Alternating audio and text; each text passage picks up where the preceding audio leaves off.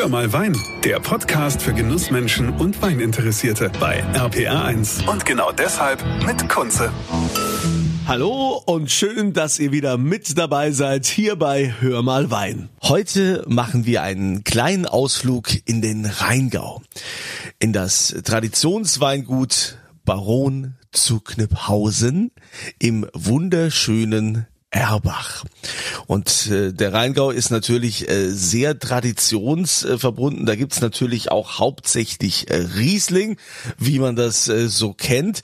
Aber wir wollen ja das Weingut näher kennenlernen und äh, deshalb begrüße ich jetzt äh, Frederik zu Kniphausen, der ja mittlerweile hier das Weingut führt, wobei das äh, war ja doch auch ein äh, längerer Weg. Du bist ja im Weingut mit aufgewachsen, du hast das ja alles erlebt früher und dann bist du dir erstmal die Hörner abstoßen gegangen. Ja, erstmal hallo ähm, von mir auch. Äh, ja, genau.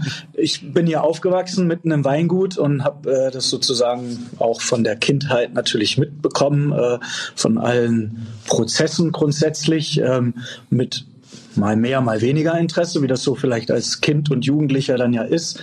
Ähm, und äh, bin dann erstmal andere Wege gegangen, ähm, habe eine kaufmännische Ausbildung gemacht und äh, bin äh, dann in ein Studium gegangen. Zunächst in Bonn, äh, VWL, Volkswirtschaft studiert und dann in Fribourg in der Schweiz habe ich äh, BWL studiert und ähm, habe dann angefangen in einem Wirtschaftsprüfungsunternehmen, ähm, anderthalb Jahre Unternehmen zu prüfen und dann äh, relativ schnell in diesem Unternehmen zur äh, Corporate Finance Abteilung gewechselt, um dann auch noch schneller eigentlich äh, zu wechseln zum Bankhaus Metzler, wo ich dann fünf Jahre äh, gewesen bin und habe dort in der Corporate Finance Abteilung M&A äh, äh, Deals mitbetreut für Familienunternehmen oder Private Equity Investoren und so weiter. Ähm, und bin dann ähm, zur Körbergruppe nach Hamburg gegangen ähm, um dort für diesen Industriekonzern äh, Unternehmen zu kaufen im Primären. Das war ein Stiftungs- oder ist ein stiftungsgeführtes Unternehmen und äh, die ähm, wollten expandieren und das war natürlich ein, eine sehr schöne äh, attraktive Stelle. Und dann kam es dazu, dass ich 2015 zum Weingut zurückgekommen bin.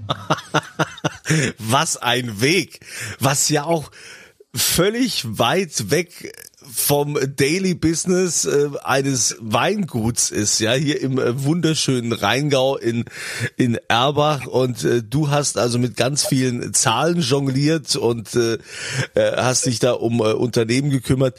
Ähm, war eigentlich immer klar, dass du wieder zurückkommst oder äh, gab es einen bestimmten Anlass? Nicht, also so richtig klar war das äh, nicht. Ähm, es war aber sicherlich immer das, der, Wunsch von einem selbst und natürlich auch vom, vom Vater oder den Eltern natürlich auch. Ähm, aber äh, es gab auch eine Situation, die erstmal gelöst werden musste und da kam jetzt eigentlich die ähm, Ausbildung äh, mit dem mit dem Zahlen jonglieren, äh, jonglieren eigentlich ganz recht, dass ich nämlich dann in ja, das war 2008 ähm, in der Bank. Im Dezember 2008 war das ungefähr um diese Zeit, habe ich äh, da gesessen, wollte eigentlich für so ein ähm, Finanz, Chief Financial Advisor oder irgendwas lernen, ja, und habe eigentlich zwei Tage da gesessen und habe gesagt, nee, mein Vater braucht mich jetzt, ähm, da laufen die Dinge nicht so richtig. Ich gehe jetzt nach Hause und gucke mir das mal an und versuche einfach mal das zu verstehen, was da eigentlich los ist. Habe jede Zahl hier umgedreht in unserem Betrieb und äh, wir sind dann zur Erkenntnis gekommen, dass wir das so ganz alleine nicht schaffen und ähm, dann äh, haben wir einen Partner mit an Bord genommen äh, in Anfang 2010. Es hat also ein Jahr lang eigentlich gedauert. Hab das drei Monate habe ich von der Bank so ein Sabbatical, unbezahlten Urlaub eigentlich genommen und äh, um dann eigentlich neben der Bank nachher auch noch nachts um zwölf, wenn ich da aus der Bank gegangen bin, noch zwei Stunden lang äh, versucht habe, Verträge durchzuforsten mit äh, dem neuen Partner, damit das alles so seinen richtigen Weg läuft. Und dann ähm, waren ein paar Jahre ins Land gegangen und äh, ich war noch bei der Bank, bin dann nach Hamburg gegangen und irgendwann habe ich unserem Miteigentümer gesagt, naja, komm, ich komm auch zurück und lass es uns doch gemeinsam probieren. Und äh, dann sind wir da eigentlich zur Übereinkunft gekommen, dass wir das äh, probieren wollen. Und äh, dann bin ich wieder in den Rheingau zurückgekommen. Das war eine tolle Sache. Ähm, weil so natürlich das erste Thema mal gelöst war, dass es äh, wieder auf rationale Basis gestellt worden ist, sag ich mal. Gut, ich meine, äh, da bist du ja ja nicht das erste oder da seid ihr nicht das erste Weingut, äh, gerade auch im Rheingau, äh, wo plötzlich irgendwelche Investoren mit dabei waren oder wo Weingüter Partnerschaften eingegangen sind und dann wurde ja auch, ähm, also ich kenne da so einige, wurde dann nach und nach dann immer wieder Anteile zurückgekauft und hat man wieder versucht, dass es dann doch wieder im Familienbesitz ist. Aber ähm, dann war das ja in der Tat ganz gut, dass man sich da ähm, äh, mal in die Welt geschickt hat, in die Finanzwelt, äh, weil du dich ja damit auch auskennst. Jetzt bist du mittlerweile in die, im Weingut und äh, kümmerst dich um alles. Ähm, wir wollen das Weingut natürlich auch mal kennenlernen, jetzt äh, von, von der Tradition bis äh, zu dem Punkt, was ihr jetzt äh, heute macht. Es gibt zum Beispiel äh, diesen gemischten Rebsatz, diesen historischen Reb Rebensatz, den ihr äh, macht. Ähm, davon haben ja viele noch nie was gehört. Was ist ein historischer Rebensatz? Bevor ich dazu gleich komme, ganz kurz um die äh, Geschichte. Du sagtest gerade, es hätten dann andere äh, Winzer ja auch wieder ihre Anteile zurückgekauft. Also in der Tat ist es mittlerweile auch so, dass wir dann in 2016, also relativ schnell gemerkt hab, haben, dass unsere Partnerschaft dann vielleicht nicht so auf dem fruchtet, wie wir das glaubten, haben wir das aufgelöst und sind, äh, ist es jetzt demnach zu 100 Prozent äh, mittlerweile mein Eigentum. Mein Vater hat es dann quasi aufgelöst und auf mich übertragen. Mm, wir sind etwas geschrumpft dadurch, ähm, haben auch sicherlich ein, äh, auf jeden Fall mindestens eine schöne Lage bluten müssen. Ähm, aber äh, das war jetzt die Chance, um es eben in der Familie wieder weiter zu betreiben und äh, dann eben neben dem Weingut, wo eben diese Beteiligung war, das Ganze dann wieder zu verbinden mit unserem Veranstaltungs- und Hotelgeschäft, was wir hier ja noch auf dem Hof betreiben. Aber zu, genau, zu dem äh, historischen Rebensatz. Ja. Das haben wir 2010, wurde angefangen. Ja. Ähm, und die Gedanken dazu sind natürlich schon länger geboren worden, auch äh, mit dem äh, mit unserem alten Kellermeister, dem Herrn Rüttiger. Ähm, der dann äh, hier äh, Bücher gewälzt hat und sich überlegt hat, ähm, wie können wir also an die alte Tradition unseres Gutes, unserer Herkunft anknüpfen. Wir sind ein altes Zisterzienser äh, Gut, 1141 gegründet, also ein paar Jahre nur nach äh, dem Kloster Eberbach wurde dieser Hof als erster Wirtschaftshof von den Zisterzienser Mönchen ähm, hier aufgebaut, um die Felder hier zu bewirtschaften etc. Und ähm, wir haben eben geguckt in, in, Büchern, was ist so, wie wurde früher Weinbau eigentlich gemacht? Das war ja nicht so Reinkultur, wie wir das heute haben und relativ pur Riesling im, im Rheingau, sondern es gab mehr äh, diverse Rebsorten und eben auch ähm, gemischte Sätze zum Risiko äh, sage ich mal in der alten Finanzsprache, ja. ähm, dass man, ähm, wir haben jetzt also sieben Reben da gepflanzt, verschiedene äh, Rebsorten und im Mittel hat man, so war eben die frühere Auffassung, genug Menge Menge und genug Qualität.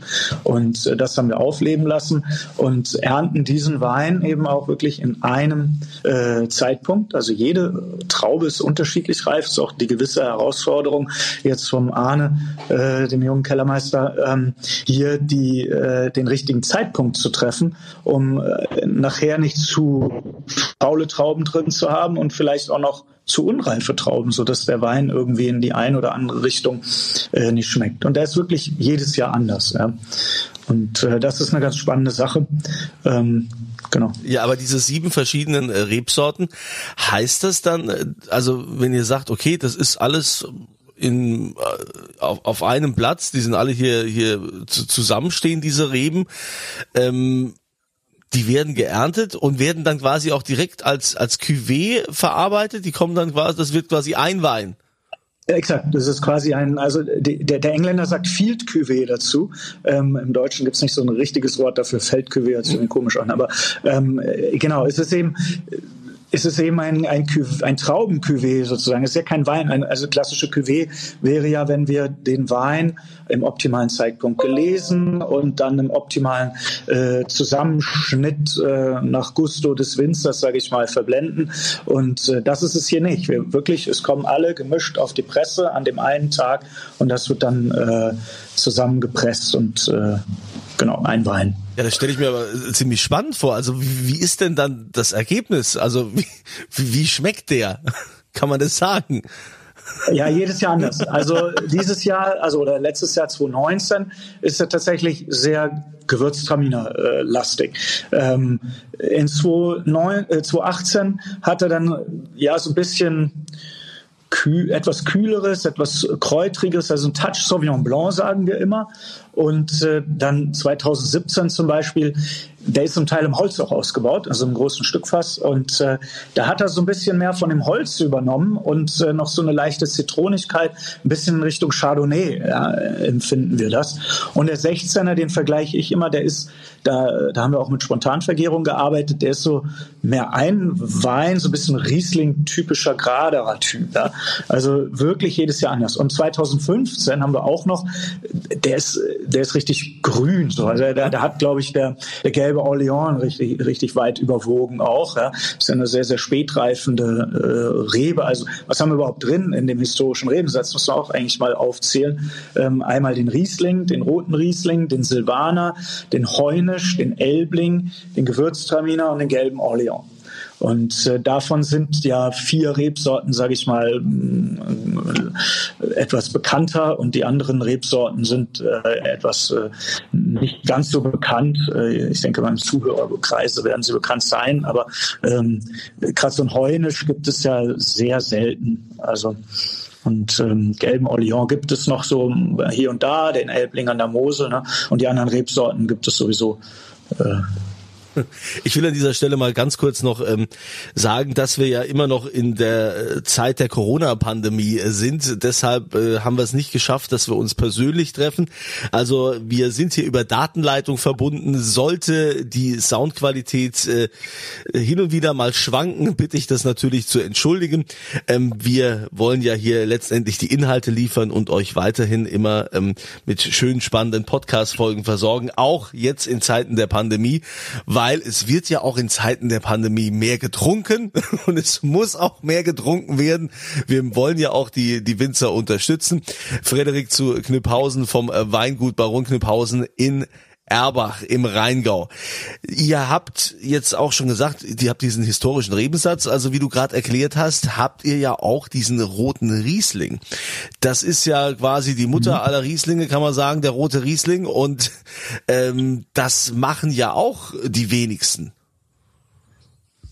Ja, es sind ein paar mehr geworden. Also wir waren mit ich glaube, wir waren das dritte Weingut, was äh, den angepflanzt hat. In 2006 wurde zugelassen, 2007 haben wir ihn angepflanzt, 2009 gab es die erste Ernte.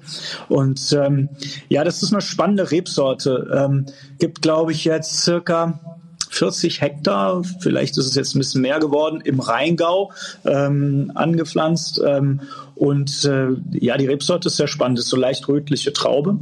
Ähm, und äh, etwas dickere Schale, somit so ein bisschen ähm, Richtung Klimaerwärmung oder den, den, den Klimaveränderungen hinsichtlich dessen, dass wir jetzt so warme Perioden haben, während der Erntezeit noch relativ warm und dann vielleicht noch ein Regen draufkommt, dass sie nicht ganz so schnell platzen. Ähm, das ist ein, ein, ganz guter Vorteil und sie bringt eine andere Tannin- und Gerbstoffstruktur äh, aus, der, aus der Traubenschale mit, was den Wein ähm, ja etwas, also die Säure etwas anders bindet. Ja. Analytisch ist das gleich wie beim Riesling interessanterweise. Das Empfinden, wenn man den Wein trinkt, ist äh, etwas säurereduzierter und ähm, ist immer ganz lustig, wenn bei uns im Laden ähm, äh, Kunden reinkommen oder neue Kunden, die sagen, ja, wir wollen ja einen Wein, aber wir mögen keinen Riesling. Da ich so gut, wir haben 75 Prozent Riesling Riesling. Dann hätten wir noch Spätburgunder äh, 13, 14 Prozent anzubieten. Aber sie haben die Chance, jetzt doch einen Riesling zu, zu, trinken, obwohl sie den nicht mögen, nämlich den roten Riesling. Tatsächlich ähm, mögen die Leute das dann sehr. Und äh, ich, also er hat so eine ganz, auch so ein, vielleicht so ein Touch Grauburgunder Struktur, sage ich mal, vom, vom, vom Geschmacks. Äh, Bild für mich, ja? oder von der Zugänglichkeit, sage ich mal. Und äh, ja, das ist die Mutterrebe vom, vom weißen Riesling.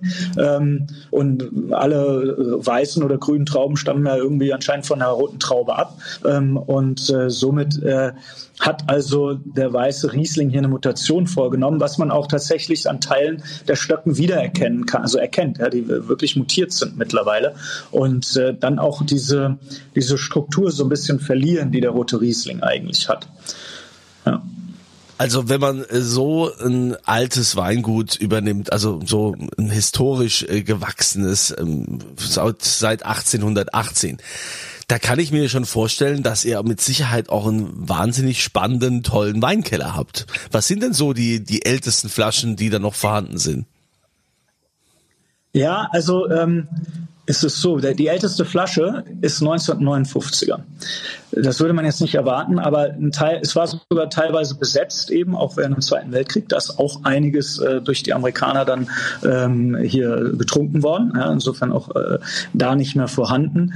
Und äh, zum anderen ähm, waren wir jetzt nicht derjenige, der die großen Königshäuser beliefert hat, ähm, sondern mehr für unsere Familie und den Bekanntenkreis an den Weinen angebaut hat, hatten. Und mein Vater war es erst, der dann das Weingut ähm, komplett in einen äh, Flaschenwein-Qualitätsproduzenten umgemodelt hat. Also vorher waren wir nicht nur Weingut, sondern waren eigentlich auch ein, äh, ein, ein vollwertiger Wirtschaftshof mit, mit, mit Kühen, Schweinen, Hühnern, ähm, ganz früher auch mal eine Fischzucht ähm, und, und Erdbeerfeldern und äh, Kirschfeldern. Also äh, wir waren hier ein großer Gemischtbetrieb eigentlich auch und ähm, somit haben wir gar nicht solche ganz langen Schätze mehr im Keller liegen, weil die, die dann mal da waren, eben durch die Amerikaner wirklich getrunken worden, nach Zitaten meines Vaters. ja, aber schätze... Der das miterlebt hat, ja, der war sechs Jahre, als er hier vertrieben worden ist und hat mit seinem Bruder einen Stein äh, bei den Amerikanern in den Lautsprecher reingeschmissen. Äh, nicht zu laut erzählen, oh. schon, dass es böse wird. Aber Wahnsinn. Aber ich meine, natürlich habt ihr noch jede Menge Schätze da in diesem Weinkeller. Ich war ja letztens bei so einer Verkostung mit dabei. Das war, was war das, 97er äh, Spätlese? Genau, Erbacher Steinmorgen, 97er Spätlese hatten wir da verkostet. Und natürlich ab dem 59er Jahrgang und gerade dann so in den 70ern bis heute haben wir sehr, sehr viele schöne Schätzchen noch. Gerade schöne Beeren auslesen, Trockenbeeren auslesen, ein paar Eisweine noch natürlich auch hier und da auslesen oder auch mal eine Spätlese. Ähm, genau, das, das, da haben wir eine schöne Bibliothek aufgebaut und wollen wir natürlich jetzt auch weiterhin äh, aufbauen ähm, und immer wieder ein paar Flaschen von den guten Weinen zurücklegen. Jetzt bist du ja da und äh, nach äh, deiner langen Reise in der Welt am Finanzmarkt, was sind denn deine Pläne für das äh, Weingut Baron Knüpphausen? Ich meine, ja, da ist das äh, Gutshaus, da habt ihr natürlich auch, ähm, gibt es auch Übernachtungsmöglichkeiten, quasi mit äh, Hotelbetrieb. Bei euch kann man natürlich auch Hochzeiten feiern und Events. Äh, da gibt's ja ganz tolle Möglichkeiten. Eure ähm, Weinbar, dort äh, gibt, kann man natürlich Weine probieren, kann auch welche kaufen, kann kann äh, auch was Leckeres essen, alles da. Aber was äh, sind denn so die Pläne? Was ist äh, die Vision von äh, Frederik zu Kniphausen? Genau, gut. Also das alles, was du jetzt gerade auch erwähnt hast, vieles davon habe ich jetzt gerade erschaffen, sage ich mal. Die Weinbar, unser, wie wir es nennen, das Knipphaus, unser, unser, unser neuer Weinladen, bisschen Erlebnisshop, wo wir auch äh, ständig 32 Weine offen haben in so einem Wine-Dispenser, mit dem man also ganz easy probieren kann, ähm, ohne, ohne Verpflichtung auch. Und ähm, äh, nebendran unsere Weinbar, also diese Gastronomie habe ich jetzt in 2019 aufgebaut mit einer in 2000 2016 haben wir eigentlich damit begonnen, ein, eine Outdoor-Location, unsere Wein-Lounge aufzubauen, ähm, wo man eben draußen sitzt und sein Weinchen äh, gemütlich trinken kann. Und dann mit dem Umbau äh, vom Knipphaus kam dann irgendwann die Idee, eine Weinbar aufzumachen, war überhaupt nicht im Ursprungskonzept drin. Dann haben wir also einen wahnsinnig tollen Koch angestellt, äh, mit dem wir hier erstmal so kleine Tapas äh, angefangen haben äh, zu produzieren, weil die Küche, die wir gemacht haben, überhaupt nicht gastronomisch so richtig ausgelegt war. Und wir jetzt auch jetzt dieses Jahr auch nutzen werden, äh, diese Küche richtig aufzuweiten. Und mit diesem Nukleus auf der, sage ich mal, Gastro-Veranstaltungsseite mit äh, auch unserem großen Festival, was wir jedes Jahr veranstalten, ähm, gelingt es mir jetzt auch so den, den, den Weinabsatz, sage ich mal, an der Stelle auch auf eine gute Basis zu stellen, um äh, da jetzt mich natürlich auch wieder hochzubewegen. Ja, also wir, ich kenne unsere Aufgaben natürlich in den, in den oberen Spitzen. Ähm, ich denke, wir haben einen Riesenschritt jetzt in den letzten drei Jahren, äh, vier Jahren mit dem Arne Wilken als Kellermeister hinsichtlich der Qualität, auch gerade in der Basis gemacht. Ähm, und äh, jetzt geht es darum, auf unserem kleinen, großen Lagenportfolio mit 1000 Quadratmetern Markobrunnen und 2000 Quadratmetern Hohenrhein äh, Spitzengewächse zu produzieren, die dann auch wieder den entsprechenden Anklang äh, finden. Mit 2019 ist uns das auch schon toll gelungen mit einem großen Gewächs aus dem Hohenrhein. Ähm, der Markobrunnen, der braucht noch, den haben wir vor ein paar Jahren erst neu gepflanzt und ähm, die Vision ist natürlich, das zu stärken und wenn es die Möglichkeiten natürlich auch da gibt, äh, in tolle Lagen zu investieren, zu pachten, natürlich das auch zu machen. Aber äh, erstmal haben wir noch auch mit diesen Weinbergen noch Aufgaben vor uns und äh, die möchte ich jetzt gerne erstmal mit unseren ja, 14 Hektar haben wir jetzt wieder mittlerweile, äh, die möchte ich gerne erstmal stärken und in unserer Baron Knipphausen Linie verkaufen. Genau. Wie hat sich denn jetzt die Corona-Pandemie auf euer Weingut, auf euer Business ausgewirkt? Ich kenne viele Winzer und Kollegen, die sagen, ja, also konnte uns nichts Besseres passieren. Die Leute kaufen wie verrückt Wein. Also auch wenn man jetzt so die, die großen Ver Online-Versandhäuser nimmt, ähm, diese großen äh, Weinversandhändler, die machen Plus ohne Ende. Kommt natürlich immer drauf an, ne, ob man äh, jetzt ja, viel Gastronomie als Kundschaft hat oder eben äh, privat, äh, Privatleute. Wie sieht das bei euch aus?